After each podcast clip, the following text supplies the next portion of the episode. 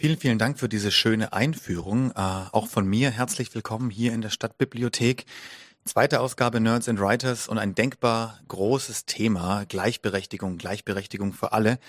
Da reicht natürlich so ein Format nicht, aber im Grunde ist jede Minute wichtig, die man sich mit diesem Thema auseinandersetzt. Und deswegen wollen wir natürlich auch heute das Beste daraus machen. Ähm, wie kann man wirklich für Gleichberechtigung sorgen? Und, und wo gibt es im Angesicht von Rassismus, von Sexismus, von patriarchalen Strukturen, von Misogynie, wo gibt es noch am meisten Arbeit für die Gesellschaft zu tun? Und kleiner Spoiler, überall. Ähm, zwei Expertinnen haben wir uns auch wieder zu diesem Thema eingeladen. Ja, aus bekannten Gründen können sie leider nicht hier sein, aber ich begrüße hier mit mir auf der Bühne auch nochmal ganz herzlich. Ich weiß nicht, man müsste, man müsste euch jetzt schon sehen. Jawohl. Ähm, Emilia Roy, ja, da wurde schon viel gesagt. Sie ist Leiterin und Gründerin des Center for Intersectional Justice in Berlin, Autorin, äh, Politologin, ähm, Aktivistin, ganz, ganz viel mehr noch und hat ganz, ganz viel zu erzählen. Und dasselbe gilt für die Autorin Shada Basiar, die mich schon mit Nachts ist es leise in Teheran wirklich begeistert hat. Und jetzt habe ich eben auch drei Kameradinnen gelesen und war wirklich gefesselt. Longlist des Deutschen Buchpreises 2021. Das sagt, glaube ich, alles. Herzlich willkommen an euch beide. Schön, dass ihr irgendwie dennoch bei uns seid. Hallo, vielen Dank. Guten Abend. Guten Dank Abend. und guten Abend auch von mir. Ich finde es toll, dass ihr, dass ihr euch die Zeit nehmt, um eben über dieses, dieses Thema zu sprechen, auch wenn wir nur an der Oberfläche kratzen können. Und bevor wir ins Gespräch einsteigen und auch noch einiges aus euren Werken eben hören werden, ähm, würde ich es sehr, sehr schön finden, wenn du, Emilia, den, tatsächlich den Prolog aus deinem, aus deinem neuen Buch lesen könntest, Why We Matter. Der ist eine Seite lang und ich finde, der ist eigentlich eine perfekte Einführung in dieses Thema. Okay perfekte, perfekte Einführung in dieses Thema, finde ich eben. Und auf mhm. einer Seite eben dargelegt, worum es eigentlich geht. Also letzten Endes kann man es doch sich eigentlich einfach machen mit dieser, mit dieser einen Seite. Wirklich, wirklich schön. Und ich finde, wenn wir beim, beim, beim, beim Wort Gleichberechtigung bleiben, beim Begriff, da hat ja jeder von uns eine eigene Wahrnehmung, eine eigene Vorstellung, wie es ja bei jedem Wort, bei jeder Begrifflichkeit eigentlich ist. Und es geht ja in deinem Buch äh, Why We Matter, Emilia, durchaus auch darum, wie wichtig Begrifflichkeiten und solche Termini sind, damit wir Sachen überhaupt fassen können und benennen können und uns was drunter vorstellen können, damit es nicht eben diffus bleibt. Deswegen mal eine ganz vielleicht saloppe, vielleicht aber auch sehr große Frage an euch zum Einstieg. Was bedeutet euch das Wort Gleichberechtigung eigentlich? Was steckt da für euch dahinter? Ähm, wer soll anfangen? Willst du anfangen, Shader? Ähm, nee, gerne du. Okay. okay. Gut. Ähm, also für mich Gleichberechtigung heißt erstmal nicht Gleichheit. Und es ist ganz wichtig, weil sehr oft wird Gleichberechtigung missverstanden ähm, für einen äh, Versuch, alle Menschen gleichzusetzen und äh, gleich zu betrachten. Es geht darum, also wir haben Differenzen und diese Differenzen ähm, sind nur dann problematisch, wenn sie in einer Hierarchie eingebettet werden und wenn sie bewertet werden im Allgemeinen. Und ähm, deswegen diese Differenzen. Und jetzt habe ich äh, diese Fliege genommen und manche Menschen fühlen sich da ein bisschen getriggert, weil sie denken sich, aber vergleichst du jetzt eine Fliege mit ähm, People of Color und schwarze Menschen und ich sage nein, überhaupt nicht, sondern mein Punkt ist zu sagen, dass wir, die, wir, wir sind unterschiedlich und unsere Unterschiede sollten nicht die Grundlage für ähm, eine Hierarchie, für eine Abwertung, für äh, Entscheidungen darüber, wer leben darf oder nicht, wer hat Macht über die anderen. Ähm, genau. Und für mich ist Gleichberechtigung ähm, eine Akzeptanz, eine, eine Zelebration sogar von unseren Unterschieden äh, und gleichzeitig ein, ein, also das Aufbrechen der Hierarchie, in der sie eingebettet sind. Vielen Dank. Ja, ich glaube auch, dass Hierarchien da so ein Schlüsselbegriff sind. Also Hierarchien und Machtzugänge, überhaupt der Faktor der Macht, bei dem ich oft das Gefühl habe, dass der in vielen öffentlichen Diskussionen, die geführt werden, in vielen Streitigkeiten, ähm, oft vergessen wird, dass es eigentlich die Frage um Machtstrukturen ist. Und ich habe so gemerkt, ähm, als ich äh, erfahren habe, dass das so der Titel ist, unter dem wir uns heute treffen, also ich wusste, dass wir treffen. Ich wusste von dem Format der Veranstaltung, was ich übrigens ein, ein wunderbares Format finde, Nerds and Writers. Also als Autorin natürlich ein totales Geschenk, weil man sich irgendwie in Themen einarbeitet, aber nie die Expertin oder der Experte ist. Ähm, also ich, das, das Konzept war mir klar. Mir war der Begriff der Gleichberechtigung hat mich dann aber sofort so ein bisschen zum Stutzen gebracht, weil ich gemerkt habe, dass ich den selber gar nicht so verwende. Und ich weiß gar nicht richtig warum. Vielleicht, weil er für mich immer ein bisschen, also natürlich ist das das Ziel und natürlich ist das etwas, wofür ich eintrete, das ist ja gar keine Frage, aber der Begriff selber hat, glaube ich, durch diese, durch das Berechtigung erteilen, irgendwas in mir macht mich so skeptisch gegenüber dem Begriff, dass ich so merke, es, es fühlt sich für mich so an, als würden wir für eine Situation sorgen, die genauso ist wie jetzt, nur dass alle irgendwie das Gleiche dürfen. Und ich würde mir eigentlich wünschen, dass wir alles, was wir an Strukturen haben, alles, was an Strukturen, was auf diesen, diesen Machtgefälle, auf diesen Hierarchien aufgebaut ist, komplett neu denken und komplett neu hinterfragen. Und dann stellt sich die Frage der Gleichberechtigung eben gar nicht, weil dann haben im Idealfall, in der, der schönen Vorstellung, äh, von der ich zumindest ausgehe, dass die unser Ziel ist, dann haben von Anfang an alle die gleichen Zugänge oder die gleichen die gleichen Ressourcen, die gleichen Netzwerke. Und also ich merke, dass Gleichberechtigung irgendwie so ein Arbeitsbegriff ist, so etwas, was man sich wünscht, solange das System kaputt ist. Und deswegen vielleicht, weil ich so träume von einem neueren System, ist das noch so, so, ein, so ein Begriff, der mir selber gar nicht so richtig über die Lippen kommt. Das ist ja mhm. auch wieder ein gutes Beispiel, dass wir uns eben an diesen Begrifflichkeiten ja durchaus aufhängen. Gleichberechtigung ist jetzt im Gegensatz zu, zu vielen anderen Worten eben ein durchaus alter Begriff und der ist so gewohnt und so vertraut, dass man gar nicht mehr wirklich drüber nachdenkt, was er eigentlich bedeutet, oder? Ja, das ähm, finde ich auch und äh, gleichzeitig das stimmt. Also wie Shader sagt, dass dies ein ein sehr ähm, trockener Begriff, ne? also Gleichberechtigung. Das heißt, wir müssen Prozesse ändern, wir müssen Gesetze schaffen, ähm, wir müssen Quoten einführen.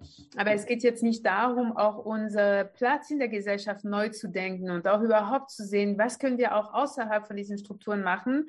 Und äh, vielleicht sind äh, diese Strukturen eben das Problem. Und ähm, das stimmt, dass ich auch ungern mit dem Begriff arbeite oder nur bewusst und strategisch, wenn ich ähm, äh, Advocacy-Arbeit leisten muss und dann äh, mit ähm, Institutionen sprechen muss, die diese Begriffe ähm, investieren und mobilisieren und mit denen sie arbeiten. Aber ähm, ja, also das ist, es ist auch eine eine interessante Frage eigentlich, weil jetzt habe ich das Gefühl, dass es ein bisschen überholt ist oder dass es, mhm. dass es nicht mehr der Situation passt, weil es geht uns um viel mehr als nur Gleichberechtigung. Es geht ähm, äh, auch um eine Anerkennung sozusagen von Privilegien, eine Anerkennung von ähm, gesellschaftlichen Strukturen, die zu dieser ähm, ja, zu der Unsichtbarmachung, zu der Herabwürdigung von manchen gesellschaftlichen Gruppen. Und wenn man eigentlich guckt von der meisten gesellschaftlichen Gruppen, also das sind nur die wenigsten Menschen, die äh, ganz oben auf dieser Hierarchie sind. Also mhm. ja, das sage ich auch im, ähm, im Epilog, also es ist das, das Ende der Geschichte sozusagen. Ähm, ja, und da geht es gar nicht um Gleichberechtigung. Hm. Hm. Du sprichst ja, Emilia, ja. in diesem Zusammenhang auch, oh, Entschuldigung, ähm, ich wollte dich nicht unterbrechen. Bitte, Schäder. Nee, ich bin jetzt gespannt. Äh, ist alles gut. ich bin jetzt gespannt auf deine, deine Fortsetzung. Okay, wunderbar, wunderbar. Ähm, Emilia, du sprichst ja in diesem Zusammenhang dann eher von Intersektionalität. Das habe ich ja, glaube ich, auch aus deinem Buch, Buch herausgefunden. Kannst du da vielleicht mal für, für die Menschen, die nicht so ganz vertraut sind mit dem Begriff, nochmal so zwei, drei Worte dazu sagen? Mhm. Ähm, ja, genau. Also Intersektionalität ist ein Begriff, der äh, geprägt wurde von Kimberly Crenshaw, eine Juristin, eine afroamerikanische Frau äh, in den USA 1989. Mhm.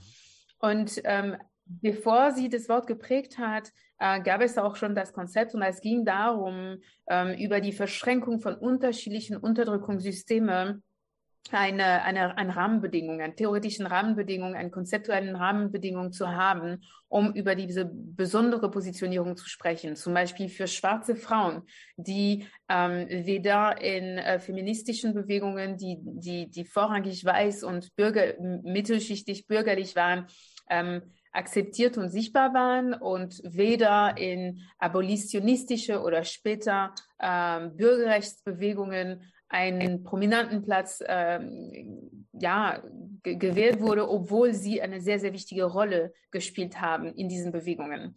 Und genau, also das heißt, die Verschränkung von unterschiedlichen Diskriminierungsformen und die Verschränkung von der oder die Wechsel, die Wechselwirkung ähm, ähm, von unterschiedlichen ähm, Unterdrückungssysteme und diese Systeme tragen auch Namen, das Patriarchat, äh, Kapitalismus und äh, Rassismus slash Kolonialismus. Mhm. Mhm.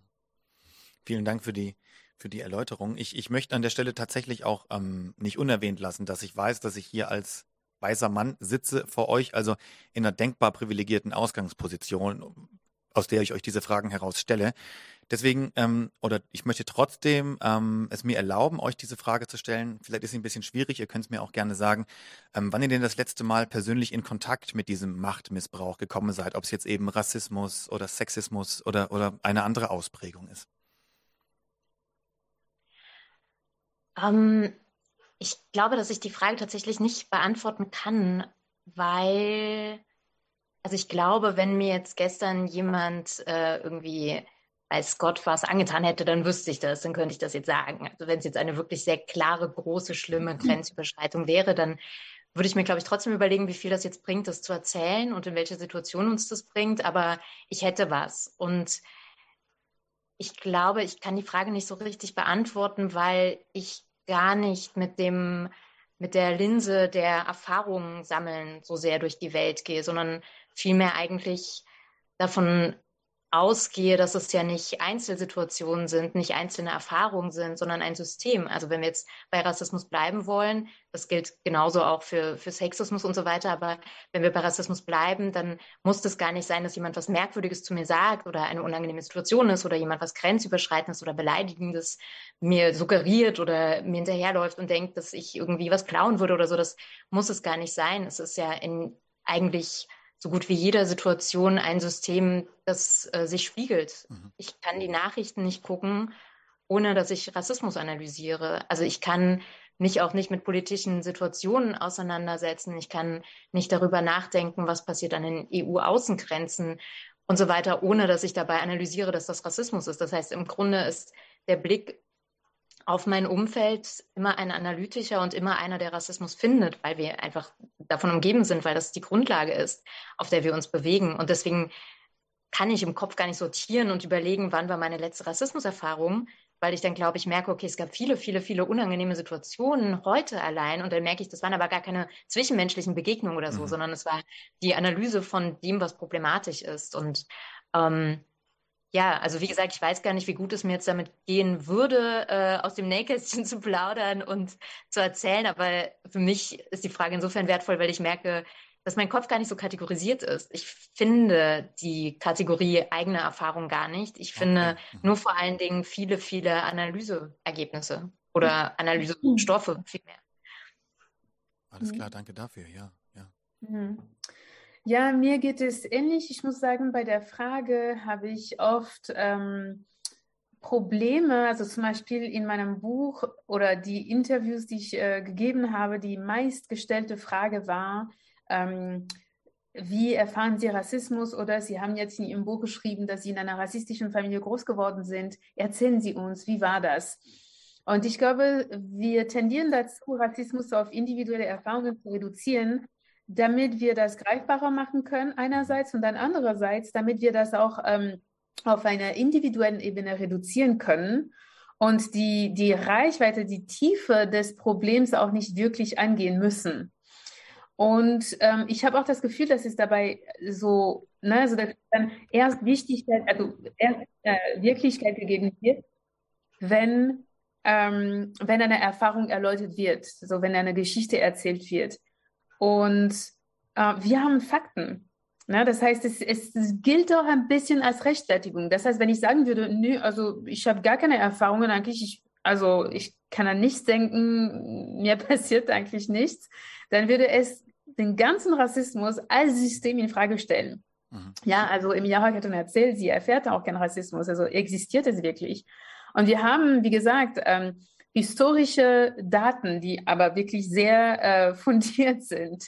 Ähm, wir haben Statistiken, ähm, wir haben so viele Berichte, also Erfahrungsberichte auch, äh, die über Jahrhunderte hinweg ähm, ähm zurückgehen. Ähm, diese Statistiken auch, die jedes Jahr vorhanden sind, die wirklich ganz klar und eindeutig sagen, es gibt Rassismus.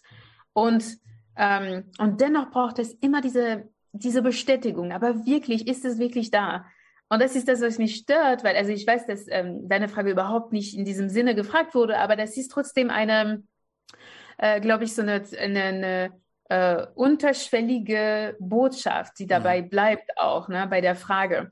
Und deswegen tendiere ich dazu zu sagen, nee, also ich werde jetzt nicht darüber er erzählen, weil es gibt schon so viel, was gesagt wird. Und also natürlich, ich rede auch darüber in meinem Buch und nicht nur über meine Erfahrungen, sondern über kollektiven Erfahrungen. Und es ist ganz, ganz wichtig zu sehen, dass es jetzt nicht, wenn ich sagen würde, nein, ich erfahre keinen Rassismus, das würde Rassismus überhaupt nicht in Frage stellen.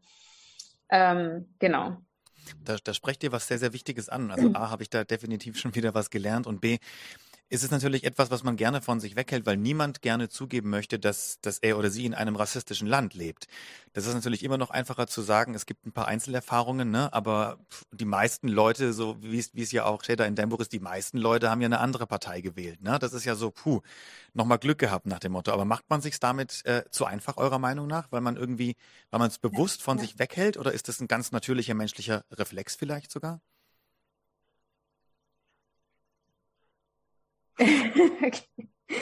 Also ich würde sagen, ähm, ich würde sagen, ja, das ist ein menschlicher Reflex, aber das ist auch, das hat auch mit ähm, der Haltung von dominanten Gruppen zu tun. Das heißt, dass dominanten Gruppen wird äh, beigebracht und immer vermittelt, manchmal explizit, äh, sehr oft implizit, dass sie, ähm, dass sie überlegen sind und dabei auch, dass sie perfekt sind. Das heißt, äh, sie ertragen sehr, sehr wenige Kritik. Und ähm, deshalb, also unter anderem deshalb, haben viele Männer Probleme mit dem Feminismus. Deswegen ähm, haben auch viele weiße Menschen Probleme mit Antirassismus, weil es heißt, ich mache alles richtig. Also es gibt jetzt an mir nichts Verkehrtes oder nichts Falsches. Das kann doch nicht sein. Und das hat eben mit dieser erzeugten Überlegenheit und ähm, und deshalb diese, diese Reaktion ist auch eine besondere Reaktion, weil ich glaube zum Beispiel, wenn wir das Beispiel so Männer und Frauen, wenn Frauen was gesagt wird, so ja, du machst das falsch, dann haben sie auch gelernt, dass es tatsächlich wahr ist, dass sie sehr viel falsch machen. Sie lernen eben mit dieser Unperfektion umzugehen und mit dieser ständigen Infragestellung etc. Aber das heißt auch nicht, dass Frauen, die weiß sind, auch keine Probleme haben, eben wenn sie konfrontiert sind mit Rassismusvorwürfe, weil sie haben genau die gleiche Über also Überlegenheit, die erzeugt wurde aufgrund ihrer Hautfarbe. Das heißt, ne, also diese, und da kommt Intersektionalität auch ins Spiel. Mhm. Ähm, genau.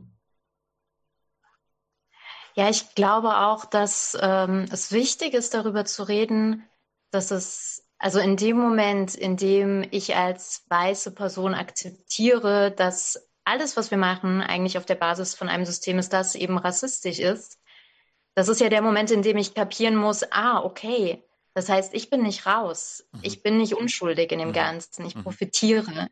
Ich kann gar nicht mal so tun, als wäre Rassismus so ein Thema, mit dem ich mich mal ein Semester lang beschäftigt habe oder so, sondern ich bin verstrickt. Und ich glaube, dass das, oder was heißt, ich glaube, ich weiß, dass das unglaublich schwer ist. Das ist einfach sehr, sehr schwer. Es ist sowieso schwer, wenn man sein Leben lang irgendwie unbenannt war, nie zu einer Gruppe gezählt wurde und plötzlich irgendwie mit so einem Wort wie weiß tituliert wird, wenn man plötzlich auch zu einem Kollektiv gezählt wird, was niemand mag. Und weiße Menschen sind es eben in der Regel bisher nicht so richtig gewohnt gewesen.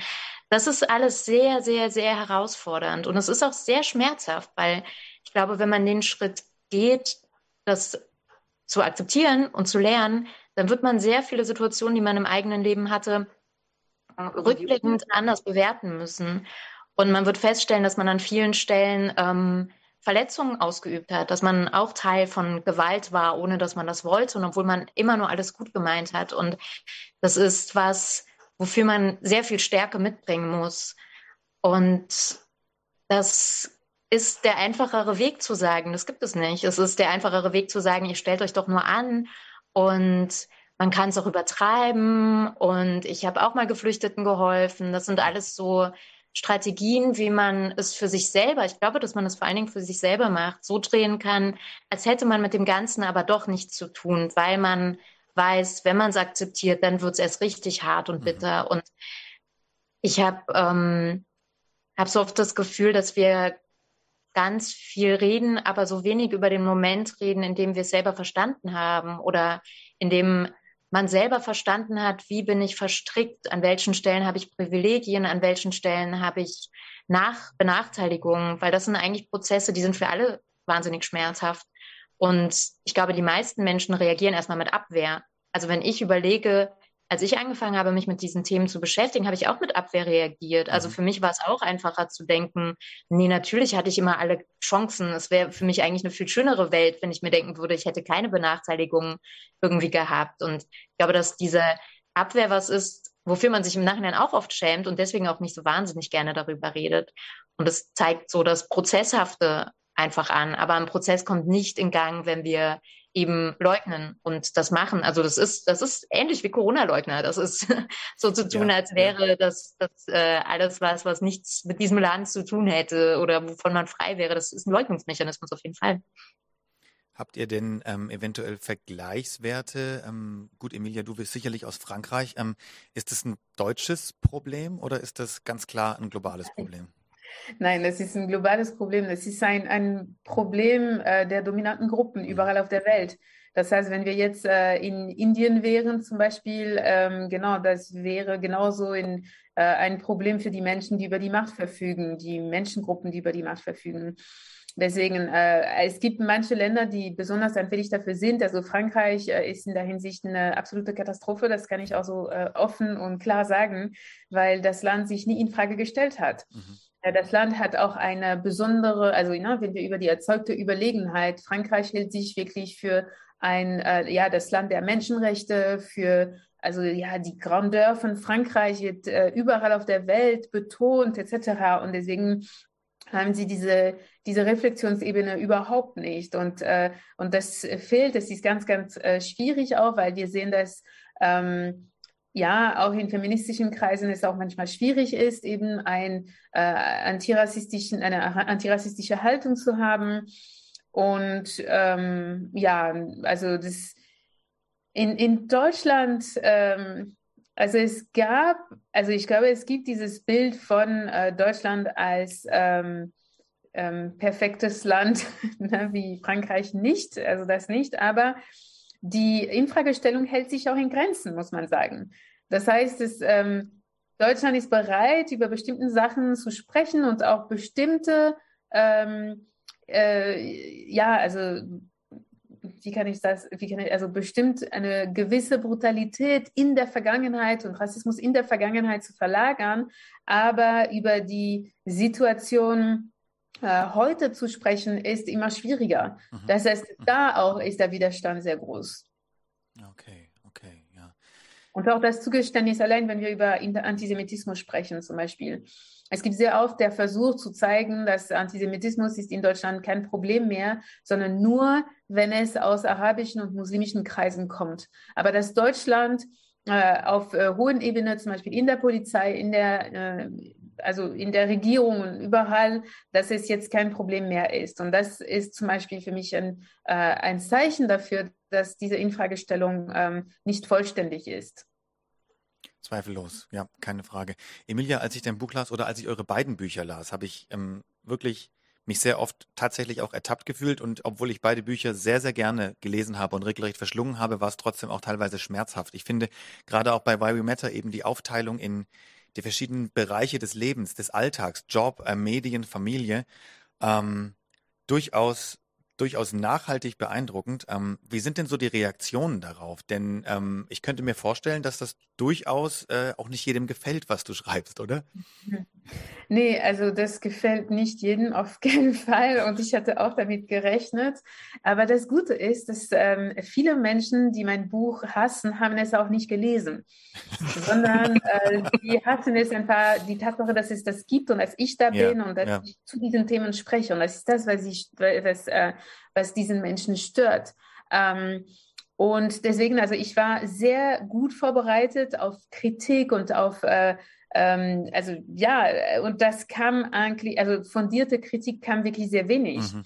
Mhm. Und das war eine sehr positive Überraschung äh, zu den Kapiteln, wo ich dachte, oh, das wird sehr viel äh, Widerstand geben und ich werde sehr viel befragt. Darüber kam kaum was, nämlich zu der Abschaffung von Gefängnissen und Polizei mhm. kam sehr, sehr wenig zu äh, Sexarbeit und die Legalisierung der Sexarbeit kam auch ähm, äh, sehr wenig und das war für mich äh, sehr überraschend. Ähm, genau. aber die, die, das Buch hat äh, sehr viel Einklang gefunden, auch bei vielen Menschen, die sich wiedergefunden haben. Sowohl Menschen, die selbst Unterdrückung erfahren, inklusive Rassismus, Homophobie und also Homodiskriminierung und äh, anderen Formen der Diskriminierung, behinderte Menschen auch, ähm, aber auch äh, Seiten der Menschen, die gar keine Diskriminierung erfahren. Und das war für mich sehr überraschend zu sehen, dass sehr viele weiße Männer, auch alte weiße Männer, ähm, sehr positiv reagiert haben und meinten, ja, das war eine Herausforderung, aber ähm, ja, ich bin dankbar, dass ich jetzt diese Perspektive ähm, ja, äh, haben kann mhm. über unsere Gesellschaft, ähm, auch wenn es heißt, dass äh, äh, es viele Vorstellungen, die ich hatte, auf den Kopf stellt. Ja. Ähm, und das ist, ich glaube, das ist jetzt nicht repräsentativ äh, für eine gesamte gesellschaftliche Gruppe, aber immerhin äh, war das für mich auf jeden Fall ähm, eine positive Überraschung, mit der ich nicht gerechnet hatte. Sehr schön. Natürlich wollen wir auch noch was aus drei Kameradinnen hören, aber ich würde an dieser Stelle gern noch mal ganz kurz dich bitten, Emilia, eben uns eine kleine Stelle noch mal vorzulesen. Ich meine, man könnte alles raussuchen, jede Seite aus dem Buch könnte man lesen, aber dann würden wir eine Weile hier sitzen heute Abend. Deswegen vielleicht 139, Kapitel 5 in den Medien, der Auftakt. Ja, 109 ähm, ja, Shader, was, was äh, deine Meinung dazu? Was, was ging in dir vor, als du das gehört hast? Ähm, Meinst du es inhaltlich, ja. was in mir vorging? Mhm. Oder, oder äh, als Autorin? Ähm, ja, klar, also natürlich alles, alles Dinge, über die ich auch schon mal in der einen oder anderen Form nachgedacht habe. Hm. Ich, also ich glaube, dass Medien oder die Analyse von, von Stereotypen in Medien eigentlich so mein Lieblingsfeld sind, um Dinge klarzumachen. Also ich glaube, das war für mich ein Einstieg, um ähm, ja, Diskriminierungsmechanismen zu verstehen, weil ich so über Popkultur, einfach über Fernsehserien, Filme, die ich geliebt habe, um dann zu verstehen, ah, okay, deswegen war ich immer so ein bisschen angespannt oder deswegen habe ich mich immer wahnsinnig gefreut, wenn irgendwie in der und der Serie die eine weibliche Figur da mal vorkam und so. Also ich glaube, ich habe so den, das, das Lernen von Diskriminierung zu dekonstruieren, habe ich vor allen Dingen über das Analysieren von Medien gelernt, weil ich das ja auch irgendwie so ein bisschen studiert habe und so. Und deswegen ist das für mich auch immer noch ein Feld, auf, über das ich am liebsten nachdenke und wo ich auch am, ähm, vielleicht auch, weil es so ein bisschen eine Distanz reinbringt. Also wenn ich irgendwie über die Darstellung von Figuren nachdenke, dann äh, ist es nicht ganz so sehr persönlich, als wenn ich über die Darstellung von echten Menschen nachdenke. Und genau da eben das, das gespiegelt zu sehen, was die, was die Vorurteile sind, was die Stereotype sind. Und ich glaube, dass man daran auch immer ganz gut sehen kann, an welchem Punkt sind wir, was entwickelt sich gerade wie, darüber, wie Medien und Geschichten bestimmte Stereotype versuchen aufzubrechen oder es eben nicht, nicht versuchen. So. Mhm, mh. Das, das ist richtig, ne? Ich meine, Beispiel Netflix zum Beispiel, eine Serie wie Sex Education geht ja durchaus mhm. offen, offen mit dem Thema um, mit, mit sehr vielen ähm, ja, verschiedenen Rollenbildern, die sie abbilden. Ähm, dennoch ähm, all diese Fortschritte, die wir ja durchaus in irgendeiner Form gemacht haben, sagen wir mal seit den 50ern, was sind die überhaupt wert, solange das System, in dem sie gemacht werden, eben nicht geändert wird? Ist, ist das dann so nice to have, bringt uns aber letzten Endes nicht weiter, weil das System unverändert existiert? Oder sind das trotzdem alles wichtige, wichtige Ankerpunkte?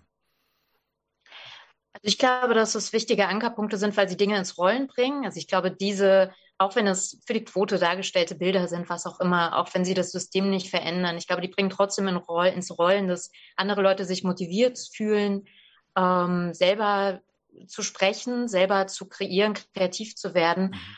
Problematisch ist es für mein Gefühl dann, wenn man sich darauf ausruht. Also wenn man das hinstellt als, ja, dann ist doch alles erreicht. Also wir sehen das im Literaturbetrieb, dass es dann irgendwie so heißt, schaut mal, was für Bücher und von welchen AutorInnen und wie divers es ist und man so tut, als wäre damit diese Jahre, Jahrzehnte, Jahrhunderte lange Lücke geschlossen, so.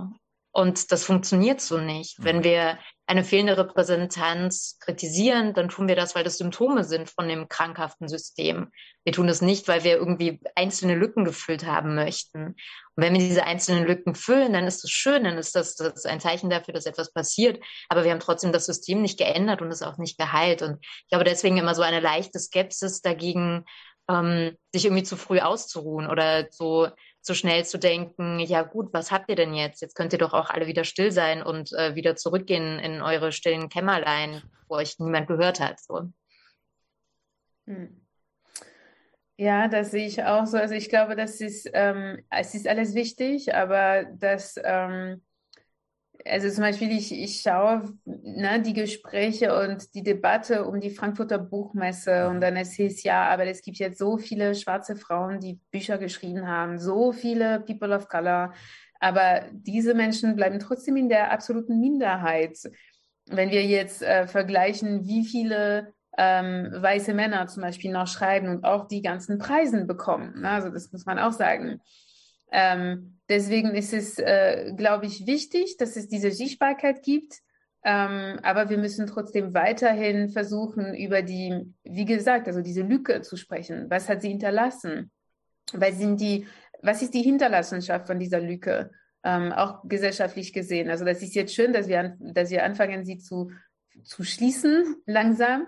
Aber aber die Arbeit jetzt ist jetzt nicht gemacht, wenn ähm, ja drei, vier, fünf ähm, AutorInnen pro Jahr äh, Bücher veröffentlichen. Äh, und das ist jetzt mit Sex Education, glaube ich, äh, also auch ein gutes Beispiel. Ich finde, also ich finde die Serie sehr gut. Also ich, ja, ich finde die Serie ganz, ganz toll. Äh, und habe nur gedacht, mein Gott, wenn es das gegeben hätte in der Zeit, wo ich selbst Teenager war, wäre mein Leben anders verlaufen, glaube ich. Aber ähm, äh, deswegen, es ist gut, es ist sehr wertvoll, dass es das gibt. Äh, und gleichzeitig ähm, wollen wir auch nicht in der neoliberalen Falle nicht tappen, dass wir denken, es, es verspielt sich alles auf der individuellen Ebene. Das heißt, ne, wenn individuelle Menschen sich auch äh, identifizieren können und wenn ähm, äh, Identitäten auch äh, ähm, äh, thematisiert werden und auch in den Vordergrund gestellt werden, dass äh, nicht die Systeme, die diese Identitäten produzieren und die Hierarchie äh, aufrechterhalten, in der sie angebettet sind, nicht in Frage gestellt wird. Mhm. Und, ähm, und das muss noch passieren. Ich glaube, was mir auch sehr gut gefallen hat in dieser Serie, war der, ähm, ich glaube, es gab einen impliziten antikapitalistischen, äh, eine antikapitalistische Botschaft, die auch sehr viel damit zu tun hatte, dass ähm, dass es überhaupt keinen Konsum gab in dieser Serie oder sehr, sehr wenig Konsum, mhm. sehr wenig Marken, dass äh, sie mhm. haben auch mhm. ein, ein Dekor auch schaffen wollen, die äh, gelagert war in den 70ern, Richtig, aber natürlich ja. auch mit dieser Intemporalität, die ich ganz, ganz äh, spannend fand, wo sie sehr wenig am Handy waren. Also sie haben sich lediglich nur Texto, also Text geschrieben, SMS und mhm. es gab keine sozialen Medien. Das fand ich ähm, ganz interessant eigentlich. Also das hat mich auf jeden Fall ähm, zum Nachdenken gebracht, weil ich dachte mir, ja, sie verbinden das schon auch mit, ähm, mit der Konsumgesellschaft, mit dem Kapitalismus und ähm, oder vielleicht äh, ist es jetzt eine ähm, äh, habe ich mir das erhofft und äh, genau, und das war überhaupt nicht die Absicht, genau sein. Klingt, klingt sehr schlüssig für mich, aber eine tolle Serie wirklich, aber um die soll es natürlich nicht gehen. Ähm, wir leben immer noch in der Corona-Pandemie, die ja nochmal sehr viele Systeme der Unterdrückung und sehr viele Ungerechtigkeiten, ob jetzt sozial oder anderer Natur, offengelegt hat. Ähm, aber kann so eine Pandemie, ähm, ja, so, so, so eine große Umwälzung trotzdem gleichzeitig auch eine Chance sein?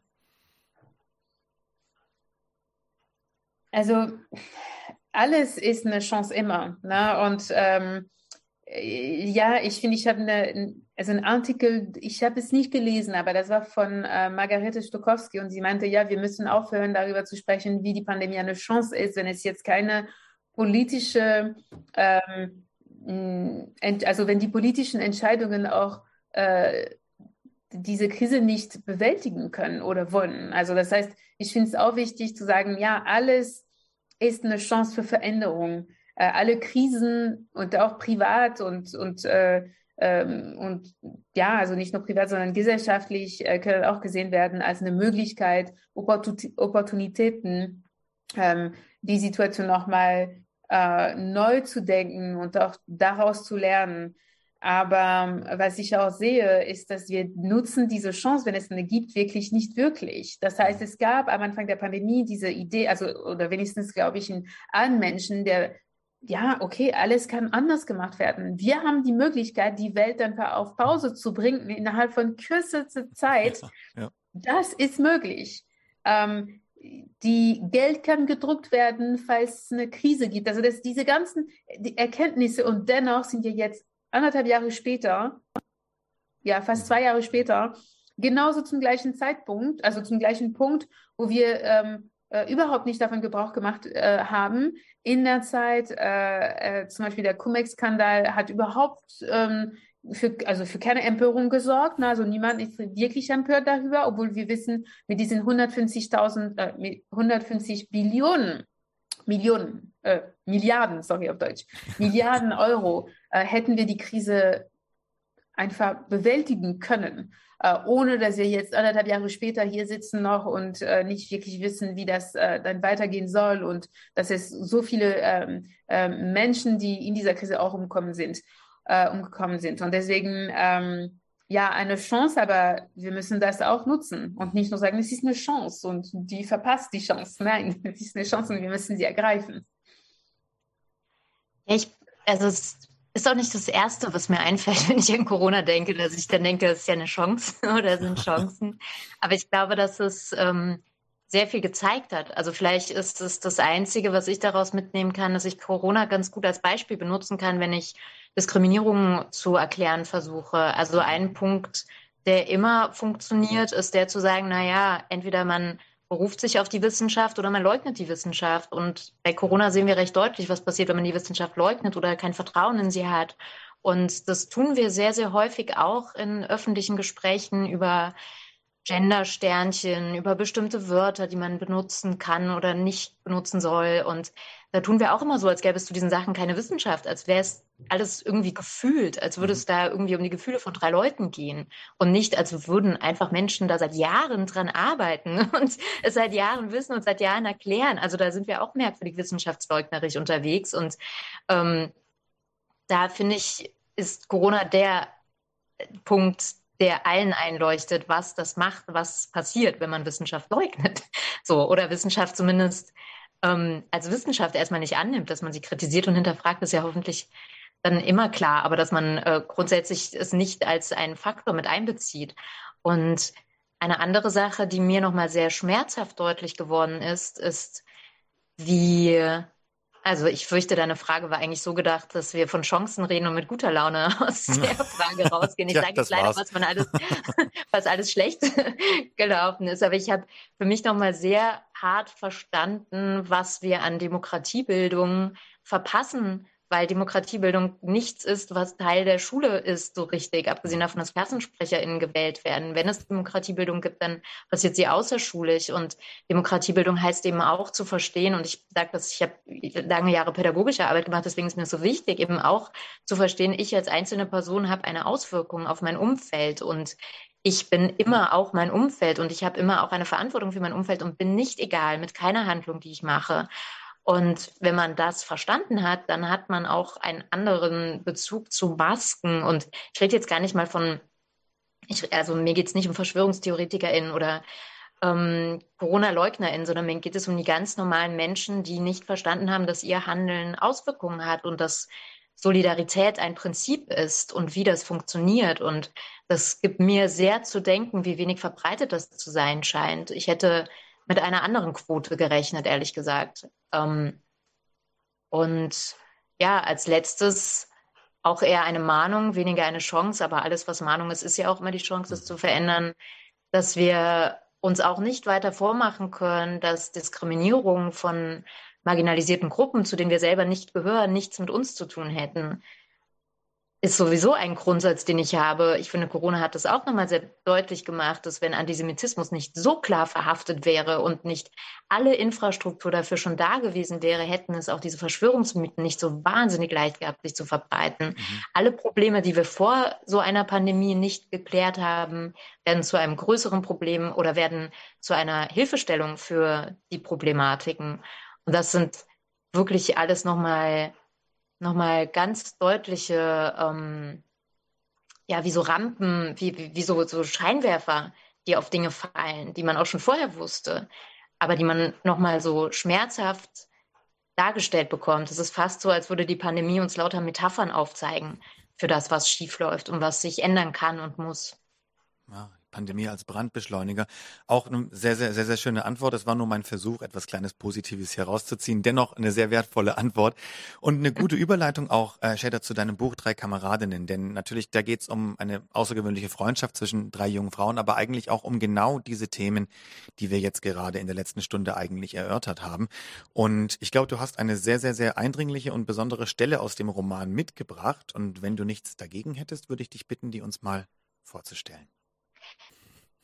Vielen, vielen Dank, Shader.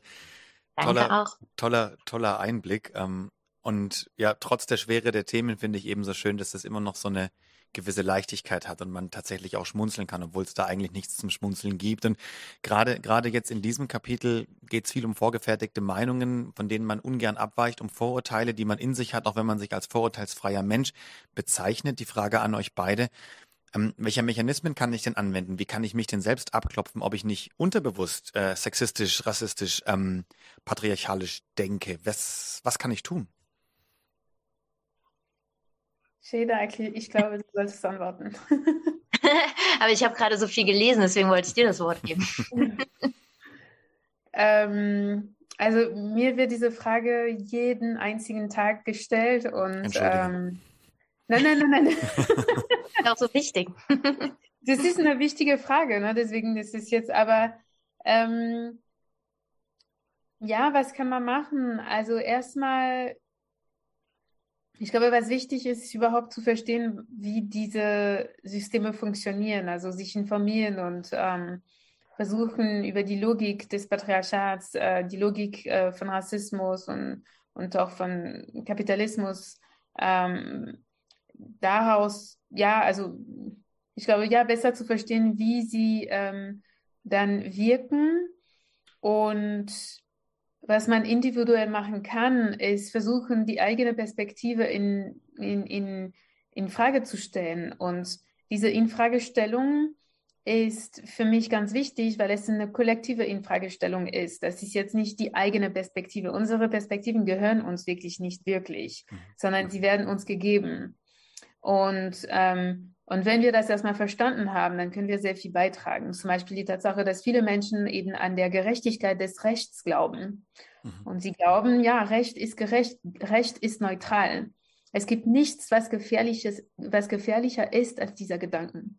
Und da sind wir heute zum Beispiel, also es gibt ähm, mit Enisa Amani, die jetzt, ähm, äh, weil sie die Strafe aus Prinzip nicht zahlt, vielleicht 40 Tage ins Gefängnis gehen wird. Und Leute sagen, das ist das Recht, das ist gerecht. Und wenn äh, der AfD-Politiker ähm, freigesprochen wurde, dann heißt es auch, dass es das Recht ist, das ist gerecht. Und so können wir ähm, äh, Brutalität, Rassismus, äh, Diskriminierung akzeptieren. Ähm, alles war legal während des Dritten Reichs. Ne? Alles war legal. Ähm, dennoch ist es passiert. Und ich glaube, deswegen jetzt ähm, werde ich jetzt keine Tipps geben darüber, wie man sich über diese äh, implizite Vorurteile ähm, äh, bewusst werden kann, sondern eher ähm, ja eher äh, wissen, dass die Welt, die uns umgibt, ähm, viel mehr ähm, komplex ist, als was uns vorgegeben wird. Und das mit dem Recht ist nur ein Beispiel, aber ne, so die, die Stelle, die du im Buch auch vorgelesen hast, zeigt das auch sehr gut, dass es alles eine Frage der Perspektive ist mhm. und, ähm, und das ist kein Universalismus, es gibt keine Objektivität, es gibt keine Neutralität. Ja, ja.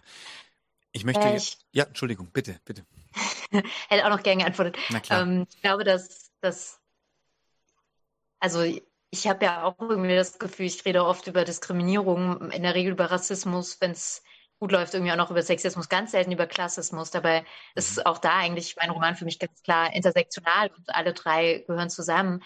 Ähm, aber es gibt ja auch sehr viele Diskriminierungen, die ich nicht, also wo ich profitiere, wo ich in der Position bin, Privilegien zu haben und ähm, nicht zu verstehen, was mein Gegenüber verletzen könnte. Und das haben wir ja alle. Also wir sind ja immer auf der einen Seite in irgendeiner Form privilegiert und an einer anderen Stelle benachteiligt.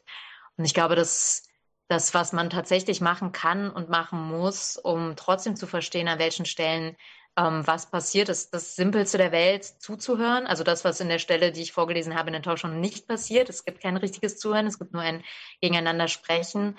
Und ich finde, wir sind gerade in der Situation, dass es wahnsinnig, wahnsinnig viel gibt. Also wir können so viele Podcasts hören. Wir können, haben den Luxus, dass wir in so vielen Podcasts einfach nur Menschen aus einer marginalisierten Gruppe zuhören können. Also die sich unterhalten, die miteinander ein vertrautes Gespräch führen, das für die Öffentlichkeit auch geteilt wird. Und wir haben sozusagen da die, ähm, das Geschenk, dass wir zuhören dürfen. Und mir hilft es selber sehr, gerade bei Erfahrungen, die nicht meine sind, die ich nicht teilen kann.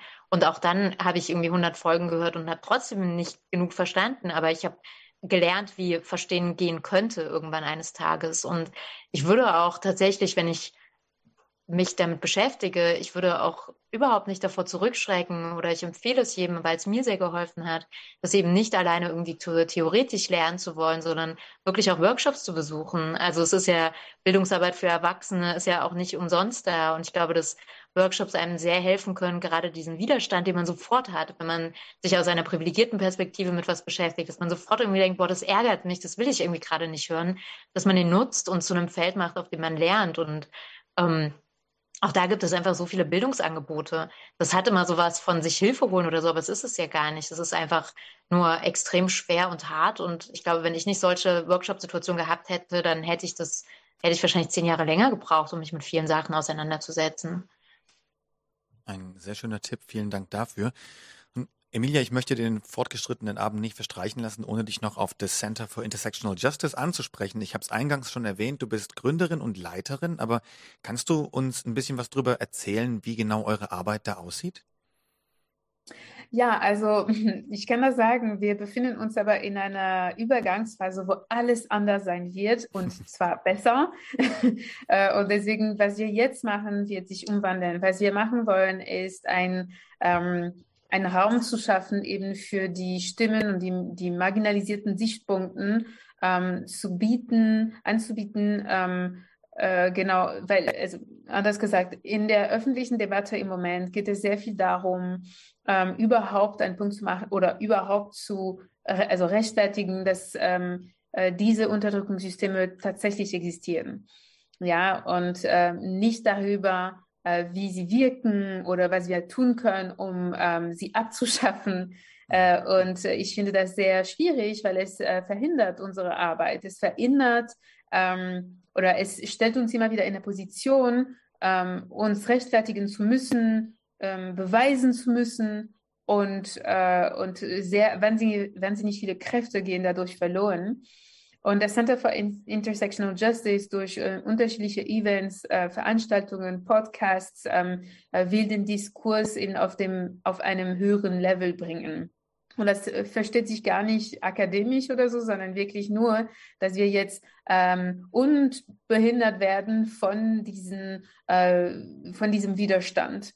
Das heißt, äh, anhand zu sagen, doch, doch, es existiert, dass wir ähm, ein bisschen tiefer in die Thematik reingehen können und auch lösungsorientierter, dass wir Bündnisse schaffen können, dass wir äh, Räume der intersektionalen Solidarität ähm, ähm, pflegen können. Ähm, genau. Und wie das alles passieren wird, ähm, werdet ihr im, also Anfang 2022 erfahren. Ähm, stay tuned. Das klingt cool. sehr, sehr klingt spannend. sehr gut. Ja, auf jeden Fall. Da sind wir sehr gespannt, was auf uns zukommt. Ähm, eine abschließende Frage hätte ich noch an euch. Von meiner Stelle der letzte Versuch, das ein bisschen ähm, persönlich enden zu lassen. Ich bin aber nicht sicher, ob es funktioniert. Das muss es natürlich auch gar nicht, denn, denn ähm, wenn es dafür keinen Grund gibt, warum sollte man es äh, tun?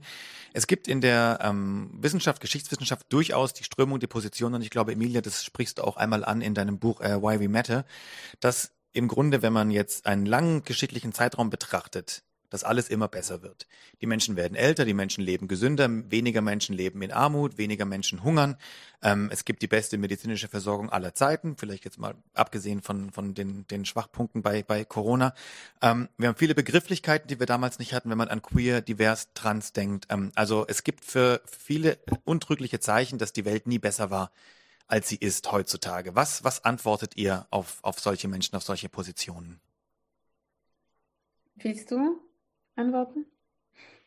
Ähm, ich habe da so zwei verschiedene Gedanken dazu. Also einmal merke ich das sehr deutlich, dass Dinge im Prozess sind und sich verändern. So mein erster Roman ist vor fünf Jahren erschienen und mein zweiter jetzt vor einem halben Jahr. Und ich merke ganz, ganz deutlich an der Art, wie ich auf Bühnen reden kann, was sich in der Zwischenzeit alles entwickelt hat.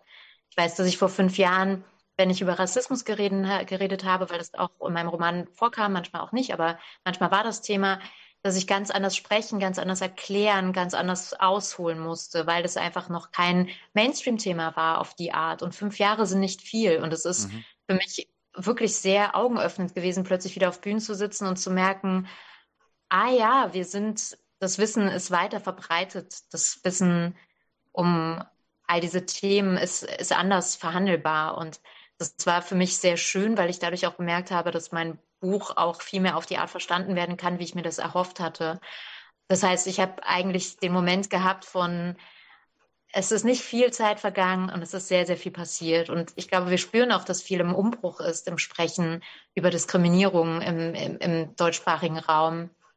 Und auf der anderen Seite will ich mich damit nicht so richtig zufrieden geben, weil ich glaube, dass das immer auch ein Trugschluss ist, dem wir erliegen, dass das immer ein Gefühl ist, das wir haben und ähm, genau, eigentlich ähnlich wie du gesagt hast, Emilia, solange das Ziel aber dann ist, dann nicht ist, etwas verändert zu haben, sondern wir am Ende uns allein darüber freuen, dass wir anders darüber reden können, weiß ich nicht, ob das nicht auch was ist, womit ich mich nur zufrieden geben soll oder zufrieden geben kann. Und ich habe es immer sehr, sehr stark bei dieser Frage auch im Ohr, wie James Baldwin in einem Interview einmal geantwortet hat. Und er sagt es so sehr schön und so aus tiefstem Herzen, dass er sagt, mir wird immer gesagt, es kostet Zeit. Und ist, dass es Zeit braucht. Und ich frage mich einfach, wessen Zeit noch? Es hat meines Vaters Zeit gebraucht. Von, von wem braucht ihr noch unsere Zeit, bis sich es gelöst hat? Also, weil das Ziel sind ja nicht viele kleine Veränderungen, über die wir uns freuen können, sondern das Ziel ist ja ein, ein, ein Wechsel dieses Systems, eine Abschaffung dieses Systems.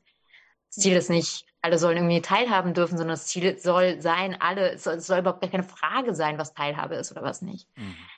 Deswegen eine ambivalente Haltung irgendwie dazu. Verstehe, danke, ja. Ja, also ja, die Worte von, ähm, von, von James Baldwin äh, resonieren wirklich. Und ich glaube, das hat auch damit zu tun, dass wir sehr bedacht sind auf die ähm, Gefühlen und Empfindlichkeiten und Situationen von äh, Menschen, die durch einen Sturz des Patriarchats und einen Sturz des Kapitalismus und äh, von Rassismus auch äh, vielleicht damit Probleme haben könnten, obwohl ich wirklich tief daran glaube, dass ähm, das Ende der Unterdrückung wäre für der gesamten Menschheit positiv. Ne? Also es gibt natürlich Verluste materieller Art, aber es gibt auch Gewinne, die wir nicht erahnen können. Und ähm, ja, die Situation verbessert sich tatsächlich. Es ist jetzt besser als vor zehn Jahren und es wird in zehn Jahren sehr wahrscheinlich auch besser sein. Aber Manchmal habe ich auch Probleme mit dieser Argumentation, weil es heißt, also das war deinerseits keine Argumentation, aber Menschen, die sagen so, ja, es ist jetzt viel besser. Aber wenn Leuten vor zehn Jahren sich gesagt hätten, ah, okay, ähm, dann müssen wir jetzt nicht mehr daran arbeiten, das ist, mhm. das ist mhm. jetzt besser, wären wir jetzt nicht, wo wir sind. Das heißt, diese ständige, andauernde Unzufriedenheit über den Status quo ist absolut wichtig, äh, notwendig für soziale Fortschritte. Und deswegen werden wir nie zufrieden sein und das müssen wir auch nie sein. Niemand muss sagen, ey Frauen, jetzt müsst ihr ähm, äh, aufhören mit dem Feminismus, ihr habt jetzt alles, was ihr haben wolltet. Nein, weil es wird nie genug sein.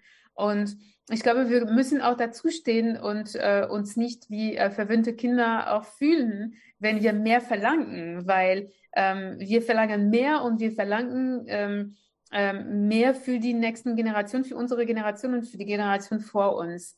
Ähm, das heißt also alles, was sie nicht gehabt haben. Also der Vater von James Baldwin, das ist auch diese Generation zuliebe, die wir das machen. Und ich glaube, wir werden nicht fertig sein. Es wird keinen Zeitpunkt geben, wo wir ähm, fertig sein werden. Das ist das perfekte Schlusswort. Liebe Emilia, vielen Dank dafür. Auch Shader, vielen, vielen Dank. Das hat riesigen äh, Spaß, wenn man das in dem Kontext so sagen kann, mit euch gemacht. Das war sehr lehrreich und aufschlussreich. Vielen Dank für eure Zeit, für die schönen Antworten, für die Eindrücke aus euren Büchern, die man hier erwerben kann, die man natürlich ja. im Buchhandel äh, erwerben kann. Ohne Signatur hier dann, aber wie gesagt, das haben wir vorhin schon etabliert, einfach nächste Mal, wenn ihr in Stuttgart seid, ja, wenn wir das alles überstanden haben. Ähm, es gibt noch ein paar Fragen, die ich es gerne Fragen noch stellen würde. Aber selbstverständlich. Genau. Ihr, ihr, ihr hört bestimmt, äh, ne? Hallo. Ja. Ähm, also es gibt eine Frage im Chat. Hat jeder Mensch immer auch irgendwelche Privilegien oder gibt es auch Menschen, die gar keine Privilegien genießen? Ähm, das kann ich gerne beantworten. Ähm, also ja, die Menschen gibt es, die gar keine Privilegien haben. Ähm, aber das ist jetzt, ähm, also ja, wenn wir gucken, es gibt bestimmt eine Person, die alles in sich hat ähm, und die wirklich äh, vielleicht nur auf eine Achse privilegiert sein könnte, aber durch die Summe von den Benachteiligungen das überhaupt nicht auslegen darf. So. Und ja, das gibt es bestimmt. Ja, vielen Dank. Ähm, ich habe noch eine Frage bekommen, äh, die ist ein bisschen länger.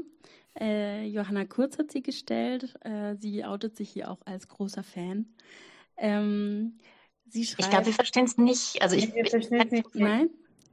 Bei kurzen Fragen ist glaube ich besser, aber ich habe jetzt okay. den Anfang schon nicht verstanden. Ansonsten würde ich sie einfach nochmal, wenn sie lang ist, würde ich sie versuchen zu wiederholen oder zumindest zu paraphrasieren. Okay. In Ihrem Buch habe ich gelesen, dass Sie einen positiven Blick auf Prostitution haben. Unter anderem, weil sie Leuten Sex ermöglicht, die anders keinen haben können. Also kurz zusammengefasst. Ähm, War die Frage für mich? Genau, ja, genau, genau, Emilia. Es geht, um den, es geht um den äh, positiven Blick auf, auf Prostitution, weil sie eben ermöglicht, ah. Menschen mhm. Sex zu haben, die sonst vielleicht keinen Sex haben können. Und also, ja, mh, genau und? Und die Frage ist, ist es nicht widersprüchlich, dass es Prostitution im großen Stil vor allem für heterosexuelle Männer gibt? Ist es also, nicht, hast du es hast verstanden? Nee, nee, nee, bitte noch Ist es nicht widersprüchlich, dass es äh, Prostitution vor allem für heterosexuelle Männer gibt? Ähm, ja, also das erzähle ich alles im Buch. Also ich würde, jetzt gibt es zu wenig Zeit dafür äh, im Kapitel äh, über die Sexarbeit. Ähm, und das ist jetzt nicht widersprüchlich, also dieser, dieser kurze Punkt, äh, wo gesagt wird, und das war eigentlich nicht meine, also ich habe das selbst nicht gesagt, sondern es kam von einer äh, Sexarbeiterin, die selbst gesagt hat, ähm, es, wir haben einen Beruf, ähm, der eigentlich für viele Menschen wichtig ist, äh, nämlich Menschen, die eben keinen Sex haben können auf dem Dating-Markt sozusagen.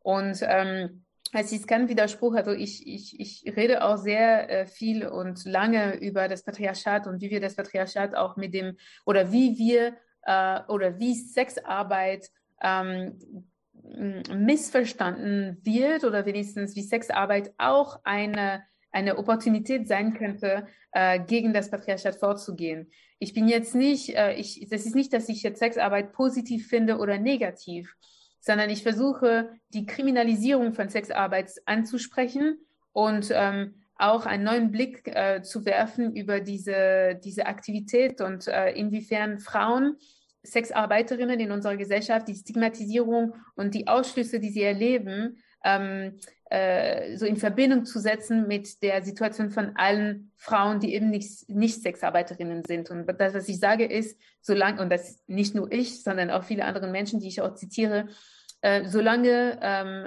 es äh, Stigma und ähm, Ausschlüsse, Diskriminierung und Herabwürdigung, Entmenschlichung von Sexarbeiterinnen geben wird, wird es keine Freiheit geben für ähm, allen Frauen, für alle Frauen. Wunderbar, vielen, vielen Dank. Dank. Ähm, eine letzte Frage habe ich noch. Eine Frage noch, ja. Äh, von Pixelina. Gilt Gleichberechtigung für alle nur für Menschen oder sollte auch der Antispezismus äh, Teil der Intersektionalität sein, also Recht für fühlende Tiere?